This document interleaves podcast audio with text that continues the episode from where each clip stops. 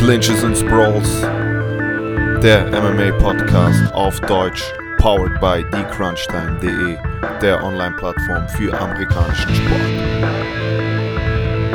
Grappling, MMA und Wrestling, das alles hört ihr bei Clinches and Sprawls.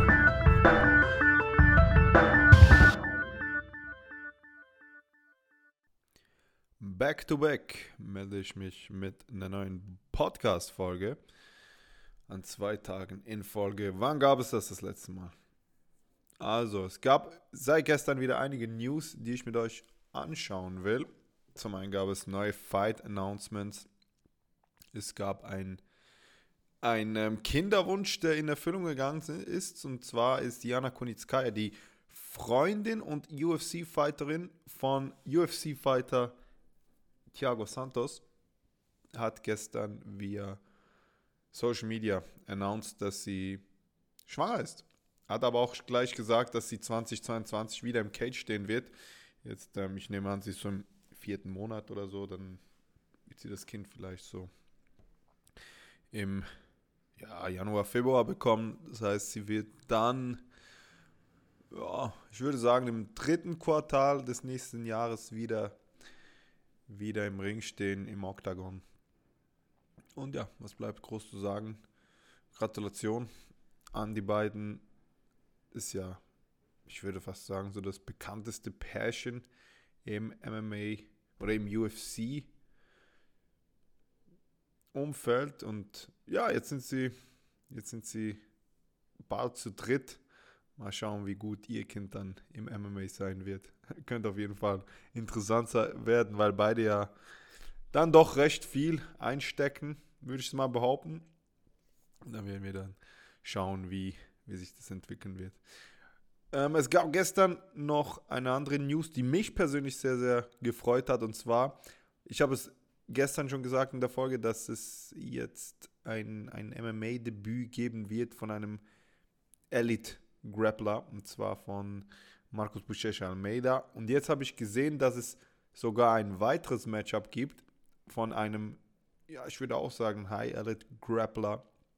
Und zwar wird Cody Steele sein Amateur-MMA-Debüt geben am 29.08., also das heißt am Samstag in einer Woche schon. Muss man nicht so lange warten wie bei Buchecha. Und er wird auf Kane Lewis treffen, der einen 2 zu 1 Rekord hat. Und zwar bei der Veranstaltung Fury 49, die es im UFC Fight Pass zu sehen gibt. Also das wird auch extrem spannend sein, wie, wie er sich da macht, denn Cody Steele ist wahrscheinlich, ich könnte dir jetzt nicht sagen, das ist ein Middleweight, äh, nee, ein Welterweight-Bau zwischen den beiden. Ich könnte jetzt nicht sagen, wie, wie viele, wie viele MMA-Kämpfer besser wären am Boden als Cody Steele. Das Ding ist natürlich, er muss sein Wrestling einmal improven, äh, wie man das sagen soll. Er muss das Wrestling zuerst einmal setzen können, dass, dass er den Takedown schafft. Aber ich glaube, er hat einen, einen doch guten Wrestling-Background. Er hat, glaube ich, zuletzt gegen, wie heißt der MMA-Fighter, der, der UFC-Fighter, der ah, ähm, Philip Rowe, genau. Hat er zuletzt auch wieder gekämpft in der UFC. Er hat zuletzt gegen ihn gekämpft und der ist schon ein sehr, sehr guter Wrestler. Und ich fand, dass Cody Steele da sehr, sehr gut ausgeschaut hat, auch viel offensiv gewrestelt hat. Und ich denke, dass der durchaus eine, ja, der hat ein gutes Leg-Game. Der hat auch große Namen geschlagen, wie zum Beispiel Andy Varela oder Brian Nuro via Outside Heel Hook. Also, der kann schon was. Und das wird jetzt interessant sein, wie das dann im MMA ausschaut, weil Kane Lewis hat natürlich mehr Erfahrung, ist wahrscheinlich dann doch der bessere Striker und er will natürlich den Kampf im Stand halten. Ich bin schon sehr hyped auf diesen Fight, muss ich ehrlich sagen, weil auf das freue ich mich. Dann Mason Jones gegen Alan Patrick. 23.10. wird dieser Kampf, der schon mal stattgefunden hat, im Juni, glaube ich, wird der wiederholt. Und zwar wurde der Kampf dort abgebrochen, weil es zu Eye-Pokes gekommen ist. Zu mehreren Eye-Pokes am Ende konnte dann, ich glaube, es war Alan Patrick, der nicht mehr weitermachen konnte. Und deshalb wird der Kampf jetzt neu aufgerollt. Der wurde damals als No-Contest gewertet und jetzt wird dieses Matchup neu gesetzt. Ähm, durchaus interessant. Mason Jones, ein 10 zu 1 stehender Profi und ehemaliger Cage Warriors Champion aus Wales. Und Alan Patrick steht bei 15 und 3. Auch ein, ja, ich will jetzt nicht sagen, ein überdurchschnittliches Prospect, aber ja, der, der, der kann schon was. Ne? Alan Patrick, den, der hat sich auch schon irgendwie einen Namen gemacht. Also ist jetzt kein Superstar oder so, aber man kennt ihn. Und er hat doch auch schon einen guten Rekord gesammelt, würde ich mal behaupten, weil diese 15 zu 3 als Profi im MMA, die sind nicht einfach so von der Hand wegzuweisen. Vor allem nicht in den höheren Gewichtsklassen. Gut, sie kämpfen jetzt normalerweise im Lightweight, kämpft er, aber ich meine, das ist ein Typ, der durchaus auch im, im Welterweight ohne Probleme kämpfen könnte. Bei ihm ist ein bisschen das Problem, dass er, ja, die letzten drei Kämpfe, die sind alle nicht zu seinen Gunsten ausgefahren. Er hat gegen Scott Hol Holtzman via KO verloren, dann gegen Bobby Green via Decision verloren und dann gab es eben diesen No-Contest wegen dem der Kampf dann, also wegen den Eye-Pokes, die zum Kampf Kampfabbruch führten. Dann Tony Gravely gegen Nate Maness am 18.09. Das ist jetzt kein Kampf, bei dem ich äh, besonders hyped bin. Ja, ich kenne beide Kämpfer ehrlich gesagt zu wenig, um hier irgendeine Prognose zu machen. Aber es gab dann in der Nacht auf heute gab es eine sehr, sehr große Ankündigung. Und zwar kämpft Dan Hooker gegen den deutschen bzw. aus Deutschland stammenden Nasrat Hakparast bei UFC 266 am 25.09.2021. Und das ist vor allem für Hakparast schon ein, ja, schon ein sehr, sehr gutes Matchup, würde ich es mal behaupten, weil Dan Hooker ist natürlich nach wie vor ein unglaublich guter UFC-Kämpfer. Ne? Der, hat, der hat sich zuletzt Schlachten ge geliefert mit, mit den Besten und der ist auch schon eine Zeit lang in den Top 10. Aktuell ist er auf Platz 8 gerankt im Lightweight. Und die Frage stellt sich natürlich jetzt ein bisschen, warum, warum nimmt er das Risiko, hier gegen Nasser Takbaras zu kämpfen? Ich meine, er hat jetzt wenn man sich nur die Namen mal anhört, gegen die er gekämpft hat, die letzten drei Kämpfe waren gegen Michael Chandler, Dustin Poirier, Paul Felder, Elia Quinta, James Wick, Edson Barbosa und jetzt kommt einer wie Nasrat Akbaras, der dort, der die letzten zwei Kämpfe dann schon auch gut ausgeschaut hat, muss man auch so sagen. Also ist jetzt nicht so, dass Hakparas nur Pfeifen gekämpft hätte. Aber man darf auch nicht vergessen, dass, dass Nasrat Takbaras gegen die ganz guten Kämpfer in der UFC auch verloren hat. Zuletzt gegen Drew Dober via Punches nach einer Minute zehn. Das war schon, schon eine bittere Niederlage, glaube ich, für ihn. Aber seitdem hat er auch gegen Alexander Munoz gekämpft und gegen Rafa Garcia und bei denen hat er beides mal gut ausgeschaut. Man muss allerdings auch sagen, dass das jetzt nicht seine, seine Kragenweite sind. Ich glaube, Rafa Garcia hat sein, sein UFC-Debüt gemacht gegen ihn, kam da Short Notice rein und Alexander Munoz, bei dem bin ich nicht sicher, ich glaube, der könnte auch sein Debüt gemacht haben gegen Nasrat. Also die letzten paar Kämpfe musste er sich wieder ein bisschen setten und, und ähm, man hat ihn quasi wieder aufgebaut, weil, ja genau. Also Alex Munoz hat sein Debüt gemacht gegen Nasrat Hakparast, hat dann gegen Luis Peña verloren zuletzt.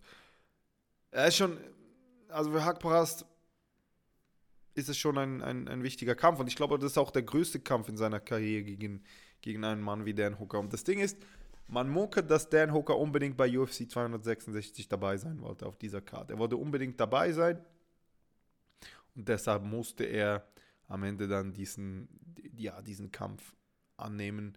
Er hat übrigens auch, nee, das stimmt nicht. Ähm, also Hakbaras hat ja auch gute Siege gehabt, ne? Marc Diakese hat er besiegt, dann Thibaut Guti und Joachim Silva, aber man darf nicht vergessen, dass Hakbaras jetzt in der UFC erst einen Finish geholt hat und das war gegen, gegen Joachim Silva. Die anderen vier Siege, die er gehabt hat, gehabt, habt, gehabt hat, ähm, die waren via Decision. Und gegen Dan Hooker wird das einfach auch extrem schwierig. So leid es mir tut, aber Dan Hooker ist schon ein zäher Typ, ne? Das hat man gesehen, als er gegen Poirier gekämpft hat. Und es ist schon schwierig. Also, das ist ein wirklich schwieriger, schwieriges Matchup für Nasrat Hakpras. Aber wenn er gewinnen sollte, ja, was willst du dann tun? Dann musst du ihn in die Rankings stecken und das ist ja das, das anvisierte Ziel von, von Nasrat Takbach ist. Das hat er ja schon, schon lange gesagt. Er will unbedingt in diese, in diese Lightweight Rankings. Aber er hat ja auch noch Zeit, ist noch relativ jung, immer noch erst 25 Jahre alt. Ne? Und ähm, also für ihn ist es auf jeden Fall ein, ein sehr gutes Matchup. Und ähm, da muss man auch sagen, dass sein Manager da, Ali Abdelaziz, einen, einen sehr guten Job gemacht hat, ihm da dieses Matchup zu geben, weil normalerweise ein Kämpfer, der nicht gerankt ist, gegen die Nummer 8, werden das gestern schon, aber das ist schon sehr, sehr selten, dass du da so ein, so ein Kaliber bekommst, was die Gegnerschaft anbelangt. So, zwei Sachen will ich heute ein bisschen anschauen. Es gab jetzt die offizielle, das offizielle Announcement, dass One Empower eine reine Frauencard sein wird. Und ich habe es vorhin angesprochen bei Cody Steele und Markus Buschescher. Es wird auch auf dieser Card eine High Elite Grapplerin geben, und zwar eine Michelle Nicolini, die um den One Flyweight Championship Gürtel gegen Qingyang Xiong kämpfen will. Oder wird, besser gesagt. Am 3.9. findet das Ganze statt, 14.30 Uhr zu unserer Zeit. Also ist am, an einem Freitag müsste das sein. One ist ja immer am Freitag. Durchaus eine gute Zeit, um sich das alles anzuschauen. Es wird eine reine Frauencard sein. Aber es wird sehr, sehr viel MMA zu sehen sein. Es gibt, glaube ich, nur ein Kickbox-Matchup. Und eben, wie gesagt, diesen, diesen Flyweight Championship-Kampf. Und dann hat man die Viertelfinals, beziehungsweise die erste Runde im Atomweight Tournament, also das, das Tournament der Frauen bis 52 Kilogramm. Und dort hat es durchaus ein paar interessante Namen. Zum einen hat man Sio Hee Ham, die 23 und 8 steht. Sie trifft auf Denise Zamboanga, die 8 zu 0 steht. Und so ein bisschen als, ja, das wird so ein erster Härtetest für sie sein, denn Sio Hee Ham, die ist unglaublich erfahren. Ist jetzt nichts Besonderes, dass eine Kämpferin aus Asien schon 31 MMA-Kämpfe gemacht hat, weil in Asien beginnst du erstens früher und du, du kämpfst einfach deutlich öfters. Vor allem auch bei One, weil weil die einfach immer wieder die, die Möglichkeit geben, da zu kämpfen. Dann hat man Aliona Rasoina, 13 zu 4 steht sie, sie trifft auf Stam Fairtex, die 5 und 1 steht. Mengbu, 17 zu 5 Record gegen Grace Cleveland, 5-0 Record. Da bin ich mir nicht sicher, ob wirklich Grace Cleveland antritt, weil sie soll anscheinend ein Ersatz sein. Da ist Topology und Wikipedia sind sich da uneinig, wer jetzt aktuell die Kämpferin ist. Aber momentan scheint es so, als würde die Amerikanerin Grace Cleveland mit ihrem 15-0-Record bei One in diesem Atomweight Tournament starten. Und zum letzten hast du dann noch Izuki Hirata, die 4-0 steht. Die trifft auf die Amerikanerin Alice Anderson, die 5 1 steht. Und das ist der Opener dieses, dieser, ja, dieses Tournament. Das ist der erste Kampf, den man dort hat. Es ist, ich weiß, die meisten mögen Frauen-MMA nicht. Ich muss ehrlich sagen, es gibt sehr, sehr selten irgendwelche Kämpferinnen oder Kämpfe, die mich ähm, da großartig überzeugen. Aber ist ja dennoch cool, dass ähm, ja, dass eine reine Frauencard gibt. Und bei One hast du dann doch immer ein bisschen so diese, diese Upset-Gefahr. Da bin ich auf jeden Fall gespannt. Dann Dana Whites Contender Series, die startet Ende Monat am 31.08.2021. Findet Woche 1 von diesen Contender Series statt. Das ist heute in zwei Wochen. Und da hat man auch, gerade die, in dieser ersten Woche, hat man auch einige tolle Matchups. Zum Beispiel hat man da Azamat Mursakanov, der 9 zu 0 steht bei ACA und Brave bereits gekämpft hat, fünf K.O.-Siege geholt hat, eine Submission und eine Doctor Stoppage. Das heißt, er hat sieben Stoppages insgesamt bei seinen neun Siegen geholt. Das ist schon krass. Der trifft auf Matthäus Scheffel aus Brasilien. 14 zu 6 Record. Und dieser Kampf wird im Light Heavyweight stattfinden. Dann, und auf den freuen sich die meisten, weil das ist so einer dieser Hype-Kämpfer, dieser tschetschenischen, russischen, diesen kaukasischen Kämpfern, die nach wie vor eine zu Null Bilanz haben Hussein Ashkabov 23 zu 0 Record, 6 K.O.-Siege, 10 Submission-Siege. Hat allerdings auch nur in kleineren Promotionen gekämpft, zum Beispiel bei WWFC in, in der Ukraine. Er trifft auf Anderson Brito 11 zu 2 zu 1 Record, hat bei diesen 11 Siegen 10 Finishes geholt. 5 K.O.s, 5 Submissions, hat zuletzt 2019 gekämpft bei LFA und bei dem weiß man nicht so recht, ob das ob das mit Ringrost verbunden ist, sein Comeback in das Octagon. Ich meine, das sind nur zwei Jahre, aber es sind halt nun mal zwei Jahre und das darf man nicht unterschätzen. Es wird interessant sein, wie er gegen Hussein Ashkabov ausschaut. Ist ein Kampf im Featherweight und äh, mit Ashkabov hätte man da, wenn er jetzt gewinnen kann, ich glaube, dann kann man schon davon sprechen, dass diese, also man kann das natürlich auch jetzt schon sagen, dass diese 23 zu 0 Bilanz schon erstaunlich ist, weil selbst wenn das irgendwelche Hinter Hinterhofschlägereien oder so gewesen wären, im Endeffekt hat es sich da doch einen, einen schönen Rekord aufgebaut. Und ich meine, der hat 16 Finishes bei 23 Siegen und das, der spricht schon ein bisschen von seiner Qualität, aber Jonathan Brito darf man auch nicht unterschätzen. Wie gesagt, 10 Finishes bei 11 Siegen, das ist auch unglaublich. Das ist so ein, ein Kampf, auf den ich mich am meisten freue. Dann gibt es Victor Altamiri, Altamirano, 9-1 Record, 1 K.O., 4 Submissions, war LFA Champion im Februar bei den Flyweights. Kämpft jetzt auch bei den Weights Contender Series im Flyweight und zwar gegen Vinicius Salvador 12 zu 4 Record. Ganz anderer Typ, also während Altamirano eher so der, der Bodenkämpfer ist, ist Salvador dann doch der Knockout-Schläger. Hat bei 12 Siegen, 12 Finishes und 11 davon via K.O. Hat sich seinen Namen vor allem in der brasilianischen Szene gemacht, ist aber nicht unbesiegbar. Wie gesagt, vier Niederlagen, wurde auch schon submitted. Ich glaube, dass Altamirano da eine sehr, sehr gute Möglichkeit hat, diesen Kampf auf den Boden zu bringen und ihm da gefährlich zu werden. Dann im Welterweight AJ Fletcher 8 zu 0 Record. Bei Fury FC einen Kampf gemacht. Die anderen Kämpfe waren dann eher, eher bei kleineren Events.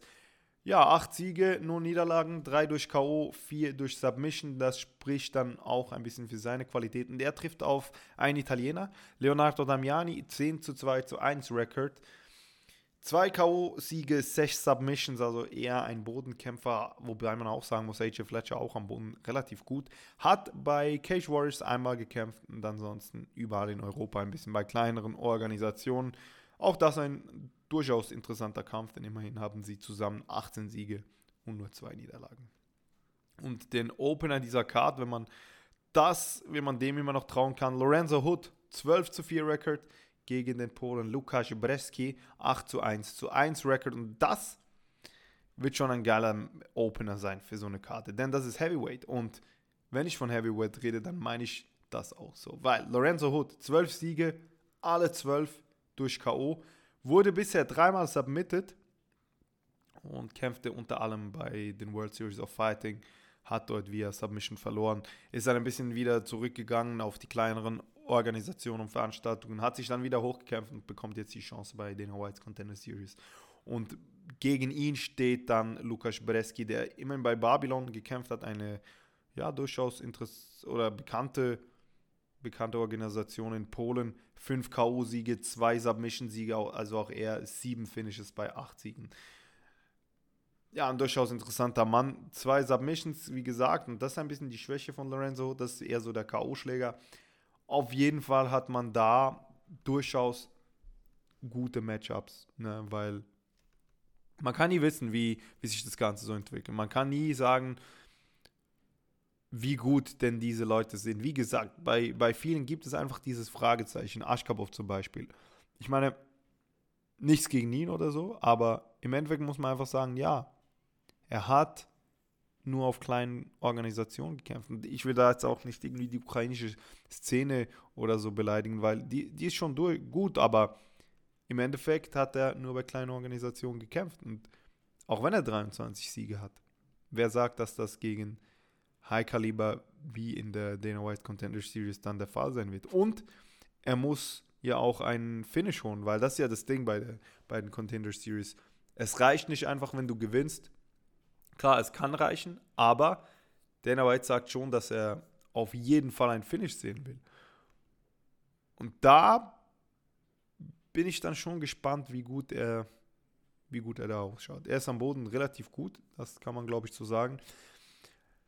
Aber trifft auf einen Brasilianer und auch wenn die Brasilianer nicht mehr so dominant sind wie früher, man kann sie nicht so einfach submitten. Das ist einfach nur mal so. Und ähm, die haben sich in, in vielerlei Hinsichten deutlich verbessert insgesamt. Es gibt ja mittlerweile eigentlich kaum noch diese, diese neue Generation von brasilianischen Kämpfern, die, die rein auf ihr Jiu-Jitsu zählen.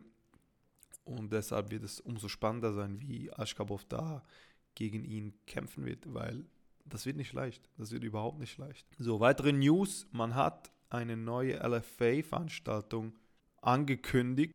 Und die hat es echt in sich, denn bei LFA 115 soll Josh Silvera im Titelkampf um den Light Heavyweight Titel antreten. Er hätte ja schon bei LFA 110 antreten sollen gegen Jesse Murray. Der hat dann durch eine Injury konnte er den Kampf nicht annehmen. Der Gegner ist noch nicht announced worden, aber Josh Silvera ist ein 5 zu 0 MMA-Profi und, und das viel interessanter, er ist der Sohn von American Top Team Co-Founder Conor Silvera.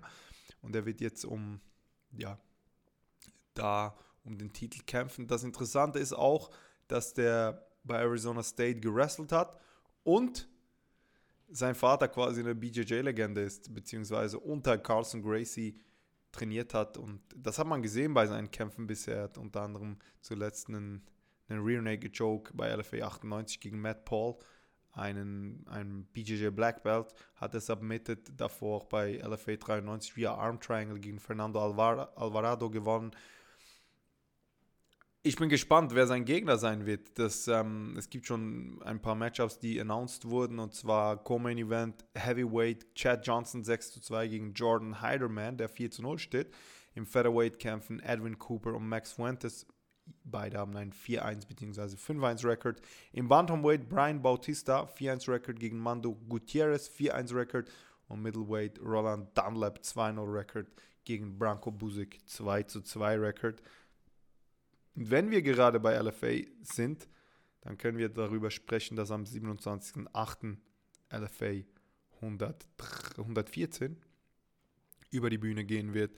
Auch da gibt es ja zwei Titelkämpfe. Unter anderem gibt es den Flyweight Championship Kampf zwischen Charles Johnson und Joao Camilo. Charles Johnson mit 9 zu 2 durchaus ein sehr interessantes Prospect und im Featherweight Championship kämpfen Bruno Sousa, 9-1 Record gegen Javier Garcia, 7 zu 3 Record, der ja, so wie es ausschaut, jetzt sein, ins Featherweight wechselt, war er zuvor ein Lightweight und wird den Cut jetzt machen auf die 145 Pfund, nee, 145, ja, ja, auf die 145 Pfund. Vanessa Demopoulos gegen Catherine Paprocki, 6 zu 3 Record und 3 zu 1 Record. Dann Anthony Garrett gegen Jimmy Lawson im Heavyweight, 6 zu 3 Record gegen 2 1 Record. Dwayne Dix, ebenfalls ein ehemaliger Heavyweightler. Der trifft auf Joseph Holmes in einem Catchweight, so wie es ausschaut. Die kämpft bei 200 LBS. Elmar Umarov aus Russland im Welterweight. 3-0 Record, der kämpft gegen Benjamin Bennett. 2-0 Record. Dann die Prelims Fred Freeman, AJ Cunningham. Und dann ein bisschen kleinere Prospects, die teilweise noch 0 zu 0 stehen oder einen negativen Re Record haben oder eine ausgeglichene Bilanz haben. Es gibt auch einige Amateurfights darunter. Wie immer zu sehen auf dem UFC Fight Pass. Und ich glaube, das Main Event, das hat schon in sich, würde ich jetzt mal behaupten. Also ein cooles Matchup. Ja, mal schauen, wie, wie das Ganze dann am Ende ausschaut. 27. August, das habe ich gesagt, um 9 Uhr, das heißt in der Nacht von Freitag auf Samstag um 3 Uhr dann mit der Main Card. Kann man sich immer gut geben. Also LFA hat schon, ja, ich würde mal sagen, eine, eine gute Szene, gute Kämpfer auch und gute Kämpfe. Das ist ja viel wichtiger. Das macht, das macht schon Bock. Donnerstag, Leute, nicht vergessen, ich habe es gestern schon gesagt, PFL die zweiten Playoffs. Kayla Harrison kommt zurück, mittlerweile bei 10 Siegen, 0 Niederlagen. Sie kämpft im Halbfinale um den Einzug in, in das Championship-Match. Und heute habe ich mir die Frage gestellt, ist es eigentlich nicht lukrativer wie irgendwelche Welterweights oder allgemein für irgendwelche Kämpfer zu der PFL zu wechseln? Weil das Ding ist, die wenigsten in der UFC machen eine Million pro Jahr. Ne? Und wenn du, ich sag jetzt mal so, ein, ein Kämpfer bist wie, ich weiß nicht, sagen wir, Jared Cannonier kämpft jetzt bald wieder. Ne? Und ich, ich will jetzt mal schauen, was der so im Jahr verdient. Und zwar haben wir hier. Wenn man diesen Zahlen dauern kann, hat er mittlerweile ein Vermögen von 500.000 bis 1 Million wird das geschätzt. Der hat jetzt zuletzt gegen Robert Whittaker gekämpft, hat insgesamt ein Base Salary von 75.000 bekommen. Jared Kennedy gegen Jack Hermanson 70.000 plus 70.000 Gewinn, Gewinnbonus. Okay. Dann hat er noch Performance Bonus bekommen, kam er auf 195.000. Äh, 2019 hat er auch noch gegen Anderson Silva gekämpft und hat er 113.000 bekommen. Also, im Jahre 2019 hat er zwei Kämpfe gemacht, 100 äh, insgesamt dann um die 200, ja gut, sagen wir, sagen wir 300.000, sagen wir 320.000 Dollar gemacht. Das Ding ist, das war schon ein sehr, sehr gutes Jahr. Ich meine, dieses, das letzte Jahr hat er knapp, hat er 80.000 gemacht. Er hat durch Sponsoring 5.000 bekommen und Base Salary von 75.000 hat gegen Robert Whittaker verloren, 75.000 gemacht, 80.000 im Jahre 2020. 2018 hat er knapp 200.000 gemacht oder ein bisschen mehr. Okay. 2017 hat er dreimal gekämpft, ist dabei auch nur knapp über 200.000 gekommen. Jetzt stelle ich mir die Frage, im Welterweight bei der PFL hast du ein ziemlich überschaubares, nee, das ist ja Middleweight. Okay, sagen wir im Middleweight bei, bei der PFL hast du ein ziemlich überschaubares Roster. Da gibt es jetzt keinen, den du, den du als extrem gut anschauen musst oder, oder solltest, weil immer insgesamt ist, ist, die, ist die Talentdichte bei PFL schon überschaubar. Ne? Da ist es immer wieder ein paar gute Kämpfer. Okay, da, da bin ich ganz mit euch, aber es ist jetzt nicht so, dass da jeder Kämpfer gut ist. Ne? ich stelle mir halt die Frage, wenn du ins Finale von der PFL bekommst, dann kommst du, glaube ich, auf 200.000. Also die 200.000, die hast du sicher, wenn du in dieses Finale kommst. Und wenn du gewinnst, gewinnst du einfach eine Million. Und meine Frage ist, oder mein Gedankengang war jetzt so, warum geht ein Mann wie Jared Kennedy nicht einfach dorthin? Klar, man kann jetzt sagen, ja, der kämpft nicht nur kämpft nicht nur wegen, wegen dem Geld. Okay, verstehe ich absolut. Und wahrscheinlich wird er auch gegen Gersalam einen, einen guten Vertrag bekommen. Aber für ihn wird es schwierig, UFC-Champion zu werden. Weil die Konkurrenz da oben ist einfach zu gut. Man hat es gesehen gegen Robert Whittaker, da war dann schon auch relativ chancenlos, kann man glaube ich sagen. Und was hast du oben noch dabei? Israel Adesanya, den wird er wohl kaum schlagen. Robert Whittaker wird er nicht schlagen. Paulo Costa könnte er schlagen, definitiv. Wobei, man muss auch sagen, dass Paulo Costa schon auch hart im Nehmen ist. Marvin Vittori, das ist ähm, ein Kampf, den er gewinnen kann. Auch gegen Derek Brunson kann er gewinnen. Auch gegen Jack Hermanson kann er gewinnen. Auch gegen Darren Till und die ganzen Leute. Aber der Weg an die Spitze vom, von dieser Gewichtsklasse, die ist schon, der ist schon sehr, sehr lang. Ne? Und Jared Cannonier, wie soll ich sagen, der ist, der ist schon lange dabei in der UFC. Der hat im, im Heavyweight begonnen zu kämpfen, ist dann runtergegangen ins Light Heavyweight und ist jetzt Middleweight Fighter. Er ist 37 Jahre alt. Wie gesagt, er hat jetzt nicht wahnsinnig viel Geld gemacht in seiner Karriere und es geht mir vor allem um solche Kämpfer wie ihn. Ne? Die, die hatten sich zwar immer in der UFC, aber ich meine, wenn man ihr den Rekord anschaut, dann ist er, dann ist er 6 und 5 aus den letzten 11 Kämpfen. 6 und 5. Also der hat in den letzten elf Kämpfen fünf Karriereniederlagen hinnehmen müssen. Und der ist jetzt zehn Jahre dabei. Wenn ich ihn wäre, würde ich den Vertrag auslaufen lassen, dann zur PFL gehen und mir einfach sagen, ey, ich gewinne hier alles. Ich meine, der kann ja auch wieder ins Light Heavyweight hochgehen dort. Ich meine, wen hast du da? Wen? Henan Ferreira, Chris Camossi, Cesar Ferreira, Antonio Carlos Jr., dann Cody Hendricks, Dan Spawn, Emiliano Sordi, Jordan Young, Martin Hamlet, Nick Rorek, Tom Lawler, Vinny Magalhães, Ahmed Aliev. Nee, Ahmed Aliev ist ein Lightweight. Aber ihr versteht, was ich meine, ne? Das ist jetzt nichts, das ist jetzt nichts Brutales. Und Renan Ferreira ist natürlich auch kein Light Heavyweight. Aber da gibt es eigentlich kaum Konkurrenz. Also ich könnte dir jetzt keinen sagen, der für ihn ein, ein schwieriges Matchup sind. Ich meine, wenn wir nun die Records anschauen, 11 zu 5, 14 9, 26 15, 8 zu 3, okay, das ist ein guter Record. 18 zu 8 und 1, 23 und 8 und 1, auch das ist völlig okay. 11 zu 2, 7 zu 2, 9 zu 2, 11 zu 8, 19 zu 12. Das sind jetzt alles keine keine unfassbaren Records.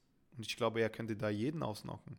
Deshalb, also wenn er nochmal einen, einen fetten Zartag haben will, dann schnappt ihr, schnappt ihr einen PFL-Vertrag und gewinnt dort, gewinnt dort das Ganze. Ja. Warum nicht? Warum nicht? Denn jetzt, wenn man das so anschaut, wer ist dort im, im, Light, im Light Heavyweight dabei in den Finalen oder in den, in den Playoffs? Ja, nicht wirklich gute Kämpfer nichts gegen PFL. Ich meine, im Endeffekt macht es schon Spaß, ne? ein, ein Ligasystem und so. Und es gibt da auch gute Kämpfer. Ich meine, Anthony Pettis war da dabei, Martin Held war dabei, Nathan Schulte war dabei und, und wie sie alle heißen. Und das sind keine schlechten Kämpfer. Um Gottes Willen, das, das will ich auch gar nicht sagen. Ich meine, Boba Jenkins hat mir sehr, sehr gut gefallen.